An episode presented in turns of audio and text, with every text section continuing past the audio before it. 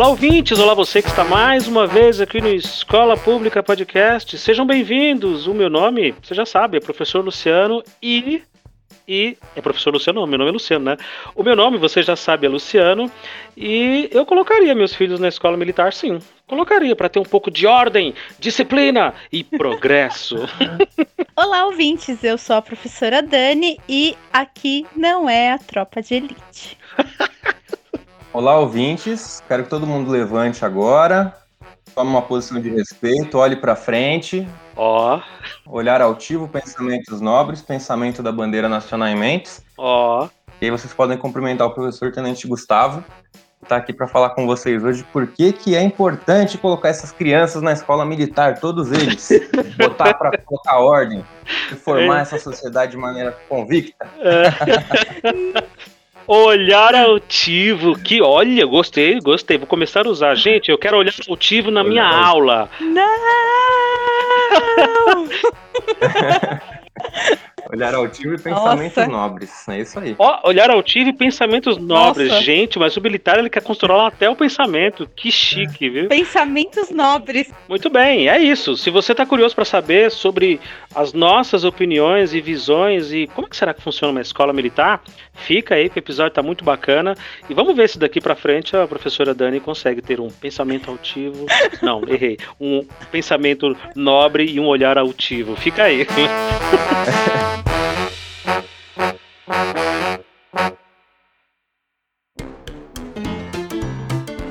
Gustavo, eu tô zoando, mas é tenente mesmo? Eu não sabia, não. É, vocês não sabiam desse meu passado? Eu, eu, eu sei pelos stories, só por, só por isso. Não, se for assim, eu também sei, mas não, não sabia oficialmente, eu não estava sabendo. É, antes de eu ingressar na educação formal, eu ingressei no exército primeiro. Na verdade, primeiro eu fui para a faculdade de licenciatura, aí eu entrei no exército, eu precisei trancar a faculdade porque eu fui transferido pelo exército. Consegui terminar efetivamente a minha graduação depois que eu saí do exército porque eu tinha ficado pendente de estágio. Então eu só consegui me formar depois que eu dei baixa do exército. E como é, como é que chega tenente? Começa com, começa com o quê? Eu sou muito ignorante nisso. Eu também sou. Então, é, não, é, é legal falar, falar, falar, dessas coisas porque ninguém sabe, na verdade, né? É um grande tabu uhum. no Brasil, as Forças Armadas, né? Existem é, dois caminhos, basicamente, para você entrar no Exército: ou pelo serviço militar obrigatório, ou por concurso público. Uhum. Então, o modelo regular para quem quer virar oficial do Exército, né, o mais comum, acabar o ensino médio, fazer o concurso para a SPSEX, que é a Escola Preparatória de Cadetes do Exército. Aí esse cara fica um ano em Campinas e depois mais quatro anos em Resende, lá no Rio de Janeiro. Mas o que acontece? Assim como na escola pública a gente tem o professor efetivo e o professor categoria O, que é um professor temporário, uhum. no exército eles também não têm efetivos o bastante a comandar as tropas, né, os pelotões. Então, esse tipo de oficial que é o tenente, ele é um oficial que chama subalterno, que ele é o oficial que comanda o pelotão de soldados, basicamente. Então, para completar esses efetivos que ficam faltando, porque tem mais demanda do que oferta de gente que sai da academia, porque o pessoal passa no concurso, se forma, mas acaba desistindo, pede baixa, muda de profissão, vira é expulso e vira presidente, esse tipo de coisa. aí começam a abrir claros no exército e aí precisam contratar os categoria O do exército, né? Uhum. Então, na seleção do serviço militar obrigatório, existe uma opção em algumas cidades que é os NPORs ou CPORs, que são os Centros ou Núcleos de Preparação de Oficiais da Reserva. É, em caso de guerra, né, como morre muita gente, você não pode ficar promovendo o cara de soldado até tenente. É, uma, é um treinamento diferenciado. Então, nessa seleção, eles vão pegar os, os, os recrutas, né, os futuros recrutas que fazem faculdade e eles se voluntariam para fazer esse tipo de serviço militar obrigatório diferente. Aí você vira aluno, não vira recruta, e no final do ano você se forma aspirante da reserva não remunerada. Você era tenente não remunerado? Isso mesmo.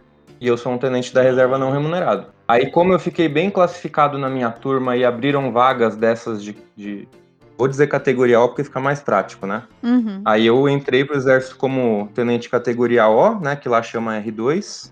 Só que lá tem um limite de tempo. O máximo que você pode ficar no exército sem ser concursado é oito anos, seja entrando como soldado ou como aluno oficial, ou qualquer quadro temporário.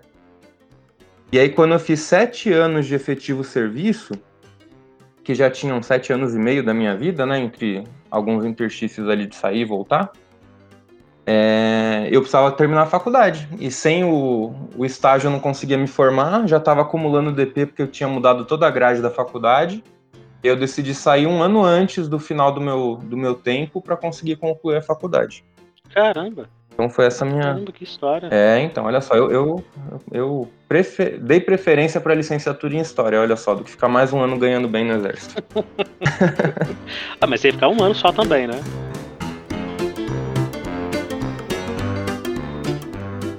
Ô Dani, você iria pro Exército? Já se imaginou no Exército? Eu não. Quer dizer, eu nunca me imaginei e eu também não tenho. Nossa, não, não iria não. Ô Dani, eu tô imaginando você aqui naquele jipão camuflado de verde. Não! Ou não. você, óculos, aquele óculos grande, Dani. cabelão. não! Mas eu vou te falar uma coisa do exército que você ia gostar, que foi uma coisa que eu tive a oportunidade de fazer. Eu fiz o curso no exército de Chama motociclista militar, que é o pessoal que faz escolta. Aí, ó, tá vendo? Tá vendo? Ah, não, peraí. É, é aí é outra coisa. Não, é, isso é outra coisa.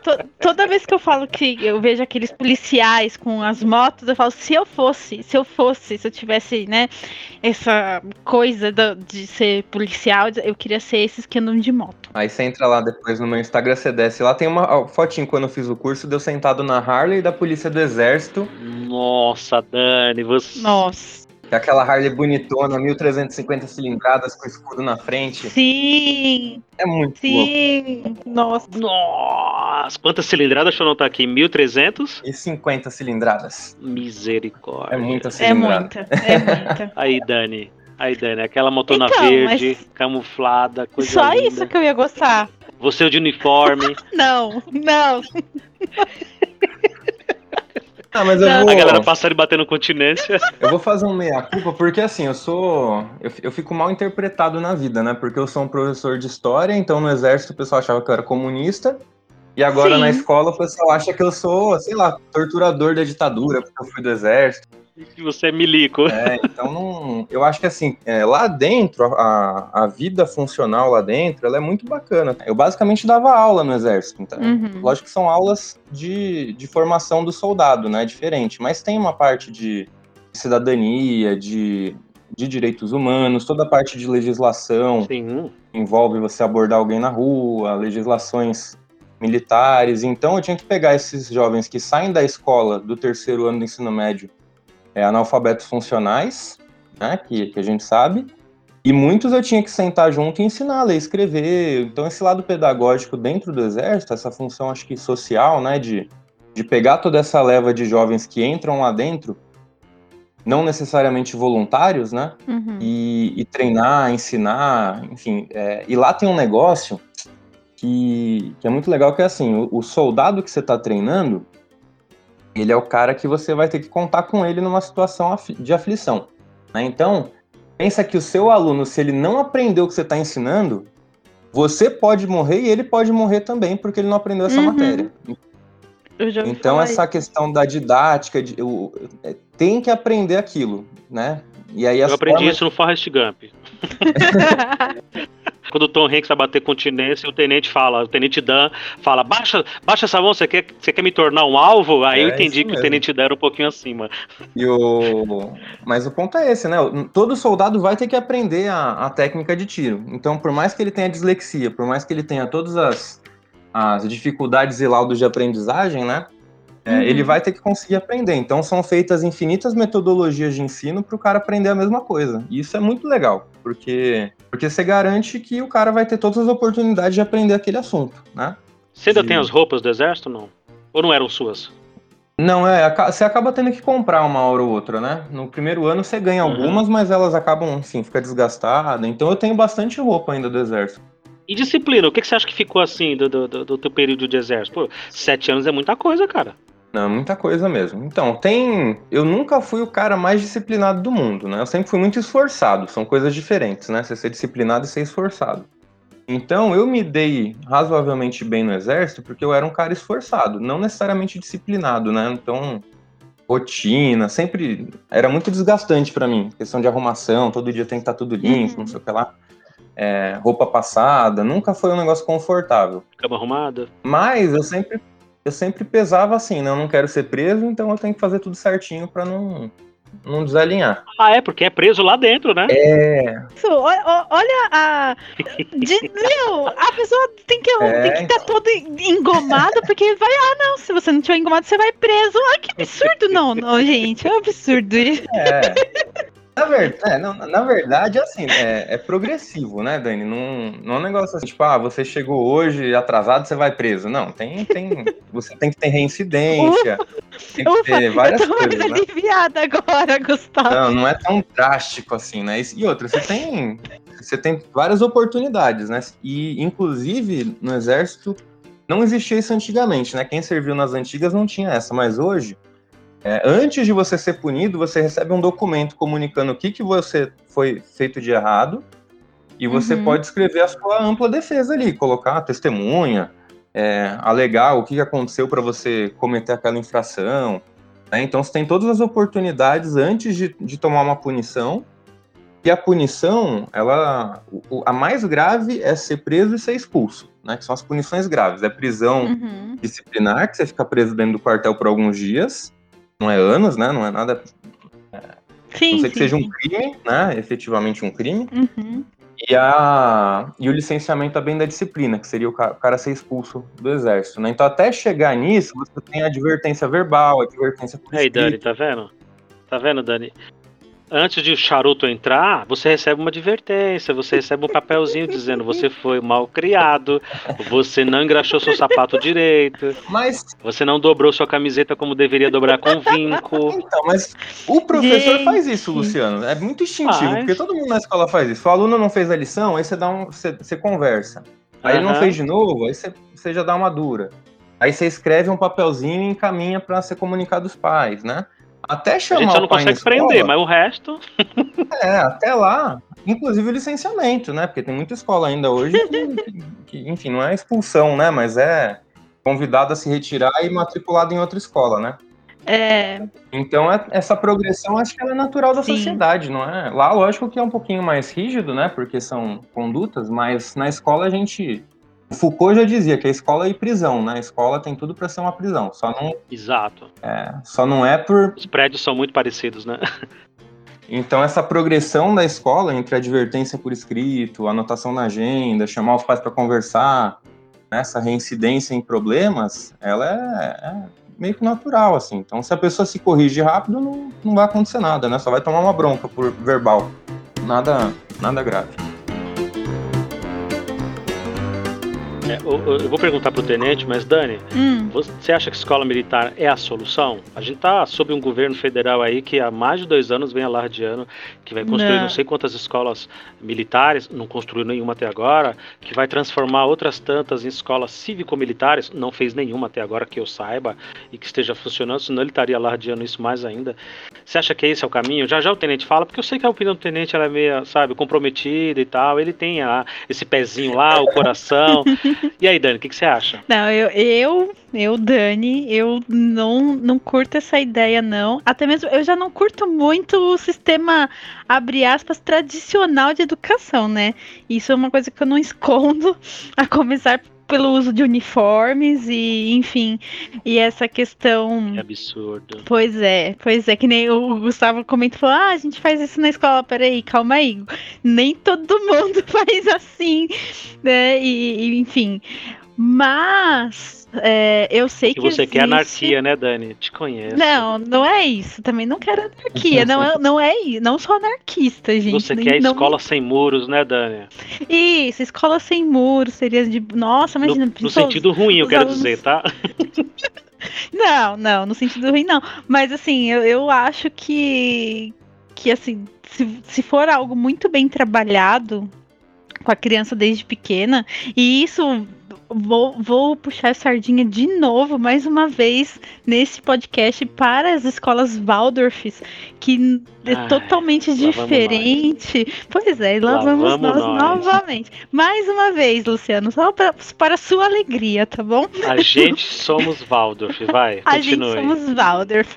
Então, assim, eu acho que esse sistema, é, eu considero ultra tradicional sabe? De você é, ir pe pega no pé da criança porque ela não fez, fez atividade, aí você dá a advertência, aí manda pra direção. Olha, não sei, né? Tipo, não sei, cada professor é um professor, mas eu raramente mandava aluno para direção. Então, assim, é, existem outros meios, outros métodos de você, né? Mas você já mandou? Deixa eu pensar. Que eu você me já lembre falou assim, saia dessa sala agora e vá para a diretoria. Você já fez não, isso? Não, nunca fiz isso. Nunca fiz isso. Eu nunca fiz. Nossa. É, olha, a, a santa Dani do ensino médio, não é possível. Nunca não é fiz possível. isso. Viu, Gustavo? Na outra gravação tá você ficou defendendo ela, defendendo o ensino médio, viu, Gustavo? Toma. Aí, tá vendo? Fui da corda, né? Agora aguenta. Não, não, não é, não é isso, mas é que cada, é igual eu falei, cada professor tem, os, tem o seu jeito, tem o seu método. Eu nunca precisei chegar nesse ponto. Então vamos montar uma Ué, universidade, Daniela Pizzo, para assim. ensinar os professores a dar aula, porque É. ela consegue não mandar um filho de uma mãe, quer dizer, um aluno, para a direção. Você não colocaria, Dani, a Júlia na escola militar? Não, não colocaria. A não ser que fosse assim, extremamente.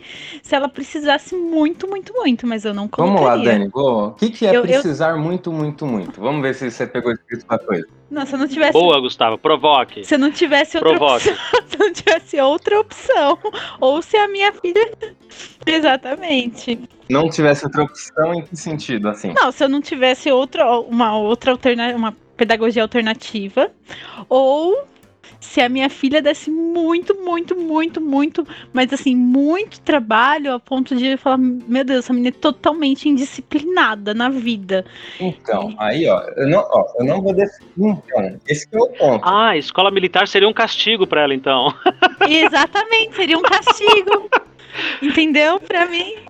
Uhul! A escola militar pro aluno que é indisciplinado, ele é expulso na primeira semana. Esse que é o problema, entendeu? Lá não é reformatório. Viu só, Dani? Então, assim, a sua filha, que é uma menina disciplinada, ela ia entrar lá, ia cumprir as regras, não ia arranjar briga à toa, e ela ia estudar de boa e ia tirar nota alta. Que é castigo, o né? ponto é justamente esse. O pessoal tá achando que escola militar é um grande reformatório para corrigir a juventude, mas não. O militar ele não tolera indisciplina, mas não porque ele te ensina coisa boa. Ele só vai te reforçar se você já tiver, é, vamos dizer assim, no, no- nos eixos, não ficar batendo de frente à toa.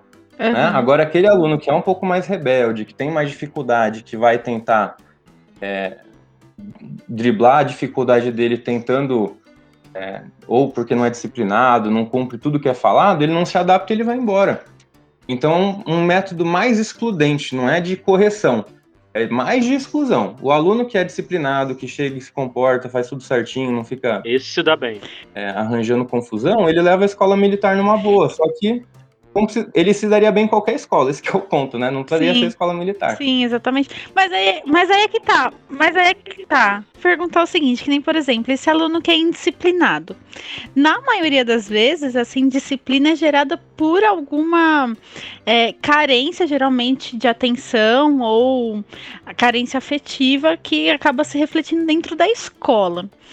Aí eu pergunto, né? Você não acha que essas crianças que são indisciplinadas, ou, né, que no caso, ok, a- tá, vamos supor que, que, que realmente seja isso. A criança que é disciplinada se daria super bem na, na escola militar. A escola militar não deveria ter um olhar diferenciado para essa criança que que tá precisando de atenção ou do afeto, porque dá, a sensação que eu tenho é que a escola militar ela é muito é, dura, assim, ela não tem, não tem esse lado socioemocional, sabe? Ela é regra e pronto, acabou. Não, não tem, ela é militar.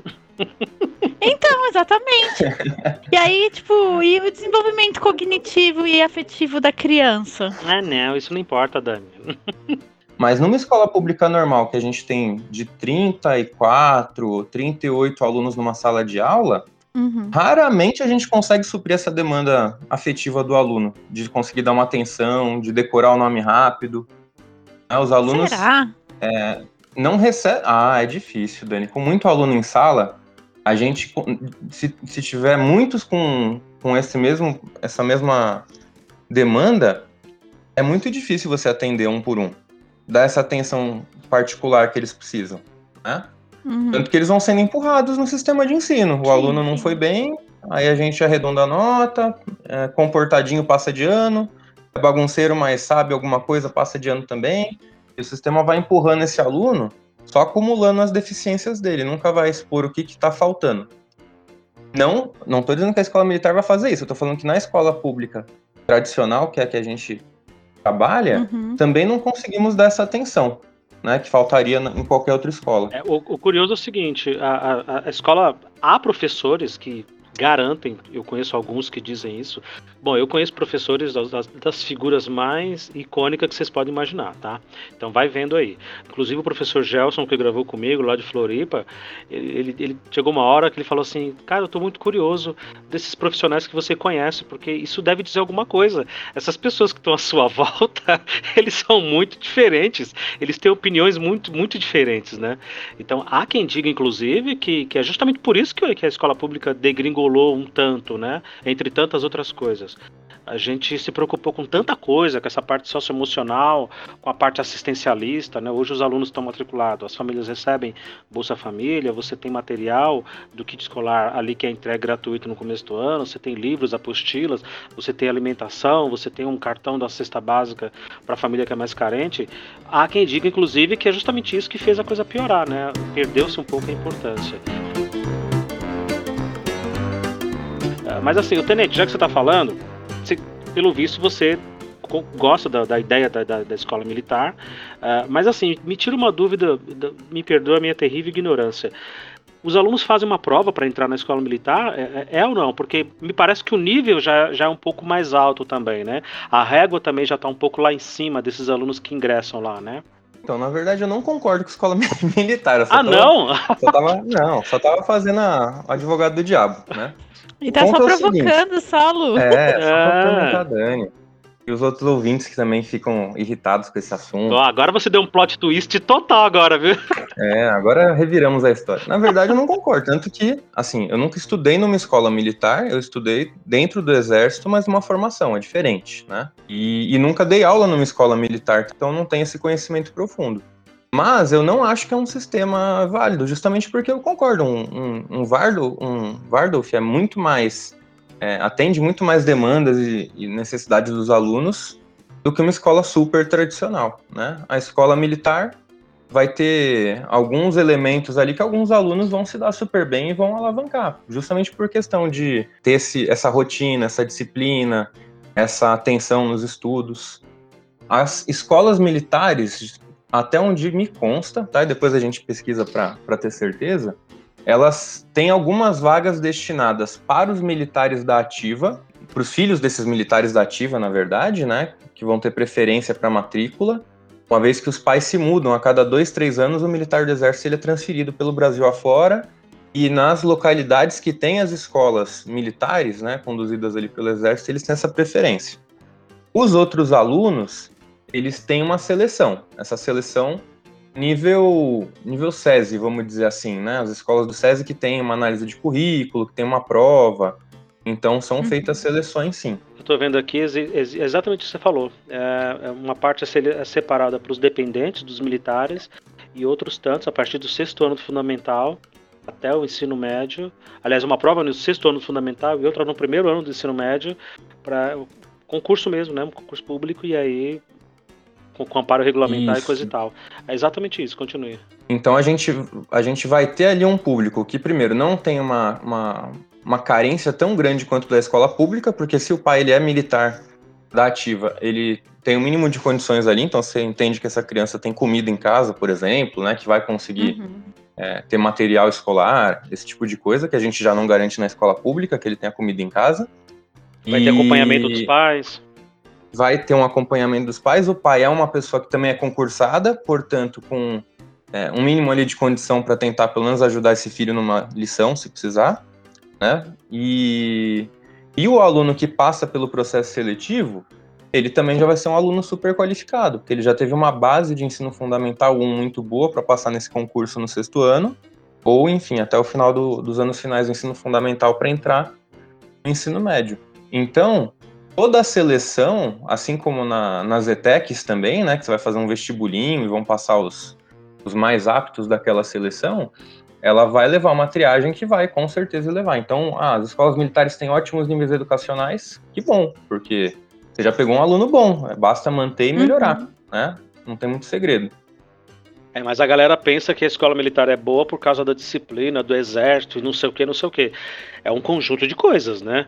É, é, ah, os níveis são excelentes. Lógico, você sobe a régua, como eu disse, você faz um processo seletivo para pegar os melhores. É que nem assim o, o, o, sistema ângulo e etapa aqui no estado de São Paulo. Eu sei que tem outros lugares, mas para contextualizar para o ouvinte, eu dando aula em escola particular, eu vi os alunos no nono ano se matando para tentar conseguir bolsa do ensino médio, porque se você faz 50% de acerto, você tem 50% de desconto na bolsa. 80% de acerto, 80% de desconto na bolsa.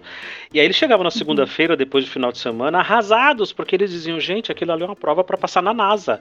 É impossível fazer aquilo. Não, na verdade é possível. Então, esses, essas escolas pegam esses, esses esses melhores dos melhores no selecionado, e aí no final lá do, do Enem eles estão lá, ó, re, recorde de aluno aprovado no Enem, recorde de aluno aprovado na FUVEST, na UFRJ e por aí vai. Então quando você seleciona, você sobe o nível, você sobe a régua. A escola pública não pode fazer isso, né? Ela não pode chegar para o pai, para a mãe de toda a sociedade e dizer assim: então, seu filho para entrar aqui vai ter que fazer uma prova. Se ele não fizer uma prova, ele não entra. Né? A gente não pode, a gente tem que abraçar e receber todo mundo. E aí isso explica um pouco também do, do, da, da, nossa dificuldade, do nosso caos, né? Mas Dani, você não colocaria a Júlia na escola militar, tenho certeza. hum, não, não. Dá tempo, ela não. tem nove anos ainda. Mas é o que eu falei, Dani. Ela, ela não ia ter nenhum tipo de problema para estudar lá. Ela ia estudar e ia ser uma boa escola, com certeza. Eu também né? não, acho que, acho que ela ia gostar. Ela ia colocar, Dani, disciplina em você. Ela ia trazer isso pra casa. Eu não duvido, não, viu? Ia colocar disciplina nessa cachorra, no, no, no hamster, em todo mundo aí. Nossa, com certeza, com certeza. Horário de tipo, dormir, horário de acordar. O processo ia ser invertido. Exato. Exato, uma educação ao contrário. Você colocaria, Gustavo, um filho seu na escola militar? Ah, eu tô pensando ainda se eu vou colocar um filho no mundo, Luciano. Eu tô nessa fase. Vamos... Boa. Eu já tô achando difícil Boa. colocar no mundo. Imagina depois pensar numa escola e é um. Eu hoje tema. não colocaria. O meu já vai fazer 18 anos, meu mais velho, é, mas é, eu não colocaria. Agora eu não colocaria, eu tô apavorado com a situação. Ah, é verdade. Eu, eu diria assim, ó. Negacionismo. É, o, os ouvintes que tiverem com, com filho, parente para entrar no exército e tudo mais, eu digo para não se assustar, porque, enfim, é, é uma, é uma etapa da vida, a gente não tem escolha, né? Os meninos entre 18 e 19 anos ficam aí vendidos com aquele. Hoje é, é mais digitalizado, né? Mas na nossa época você andou com o CAN, né, Luciano? Que era aquele papelzinho que ficava carimbando. Uhum. Aí você tinha que nossa. levar nos lugares. Eu não sei quanto você ficou com aquele CAN na mão. C-A-M. Eu vou até pesquisar aqui o que é o é, significado. É o Certificado de Alistamento Militar. Isso aí eu sei de cabeça. Ó, oh, tenente aí na ponta da língua. Já, gente, olha, eu sou tão perdida na vida que eu já falo do que, que vocês estão falando, porque eu nunca ouvi falar disso, mas agora é. eu já é. entendi. Ah, é, Gustavo, ela é, é. menina, então, é, não ela sei, não sabe. Pois é, não é. sei. Ah, privilégios de meninas. Acontece assim, Dani, quando o menino tá no ano que ele faz 18 anos, ele não é contratado uhum. por ninguém, porque tem risco dele servir o exército. Se ele servir o exército, tá ele fica, tipo, pendente com a empresa e depois que ele sair do exército, depois do um ano obrigatório, a empresa vai ter que manter ele por uhum. alguns meses ali, sem poder demitir. Então. É tipo uma gravidez. É tipo uma gravidez, só, só que você fica um ano afastado, total, né? Não fica só alguns meses. E, e aí nenhuma empresa quer te contratar. E esse CAN, hoje que ele é digital, né? Tá tudo ficando digitalizado, mas era um papelzinho que a gente tinha que andar com ele, não podia perder a sua foto 3x4 ficava colada e tinha risco da, da, uhum. da, cola soltar e cair, ele ficar inválido. E todo lugar que você ia, esse era o seu certificado de que você estava em dia com o serviço militar. Aí só depois que ah, vem a sua ah, reservista, tá. só quando você é liberado, né? Então, esse CAN aí é um uhum. documento militar obrigatório para os meninos. Inclusive, se passar num concurso E ele público... tinha no verso, ele, ele, tinha uns, ele, tinha uns, campos ali que a gente ia carimbando, né? E você, cada vez que tinha que ir, você tinha que levar para carimbar. Nossa, eu tinha um pânico de perder aquele papel, porque a gente ficava ouvindo as histórias, né? Fulano perdeu e ficou preso. Uhum. Fulano foi obrigado a ficar sem roupa no meio da quadra, na, na frente de todo mundo. Porque a gente ficava com medo da, da, da é, perversidade, é, né? De, de, de, ser maltratado lá dentro. E chegou na hora, não aconteceu nada disso. Foi lá, jurou bandeira, fez tudo que tinha que fazer, ok, beleza, bacana. Tudo bonitinho. Mas as histórias são muitas.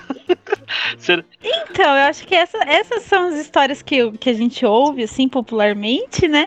E aí que eu, eu falo, gente, mas é um absurdo o exército, a, a carreira militar então, mas é um não absurdo. Tem, não, é não tem tudo absurdo, isso, não. Cara. É, é, é assim, tem... É tipo treinamento do, treinamento do tropa de elite, sabe? Que tem que comer a, a comida do negócio do chão. Eu só penso nisso só. Olha a referência dela. Sabe as mitologias da maçonaria, Dani? Sei. Tem milhões de maçons no mundo espalhados, todo mundo sabe, né? Sim. Eles estão por aí. Uhum. Agora, o que acontece lá dentro ninguém fica sabendo. Uhum. E aí no exército tem essa mística, né? De quem serviu contar vantagem para quem não serviu. Então, o recruta, eu lembro que, que tinha às vezes um, sei lá, o recruta pegava é, serviço ou ficava punido no quartel de fim de semana, tinha alguma coisa.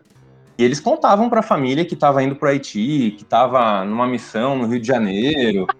O recruta uma vez ficou é, em, em, em, detenção no quartel, acho que cinco dias, e a mãe ligou preocupada porque mandaram o filho dela ainda recruta para o Rio de Janeiro para subir o morro atrás de traficante. Nossa, e a gente dia. atendia o telefone e falava, ô, ô, mãe, na verdade seu filho só tá aqui porque ele fez tal, tal e tal coisa, ele tá aqui punido, não pode sair, mas a partir de sexta-feira ele tá liberado, fica tranquila, né? Não é nada, nada de outro mundo. Então, é, essas histórias aí que o povo vai contando, é uma mentira contada infinitas vezes se torna uma verdade, né? Então, Sim. os conscritos que são esses que ficam com esse certificado de alistamento aí antes de servir, tem muita história que um vai contando pro outro, aí o outro chega com gesso porque fala que quem quebrou a perna não serve.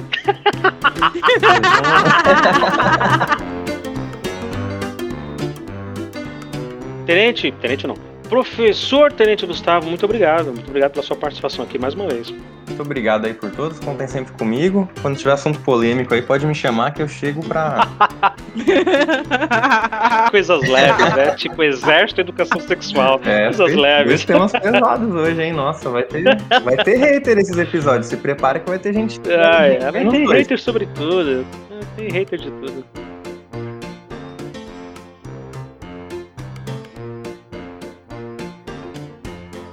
Gente, o que é um pensamento nobre? O que é um pensamento nobre?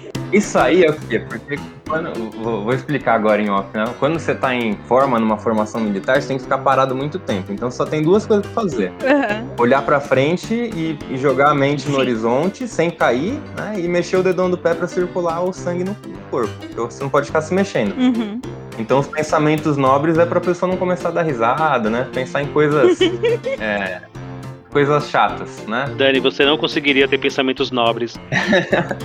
Gente, não, não. Olha... Você é uma pessoa, Dani, que não consegue de jeito nenhum ter pensamentos nobres. Nunca. Assim que a pessoa falasse pra mim como é que é olhar altivo, olhar altivo e pensamentos, e pensamentos nobres, eu já ia começar a dar risada. eu ia. Sabe aquela, aquela pessoa que começa a rir, que chega a fazer. Não, eu ia ser essa, com certeza, com certeza. Aí ah, a Dani, a Dani ia ser aquele recruta que vai pra missão do Haiti no final de semana, tá vendo? Olha aí. Porque fica em forma. Com certeza, eu iria todo. Eu, gente, eu iria todo final de semana pro Haiti. Com certeza eu iria.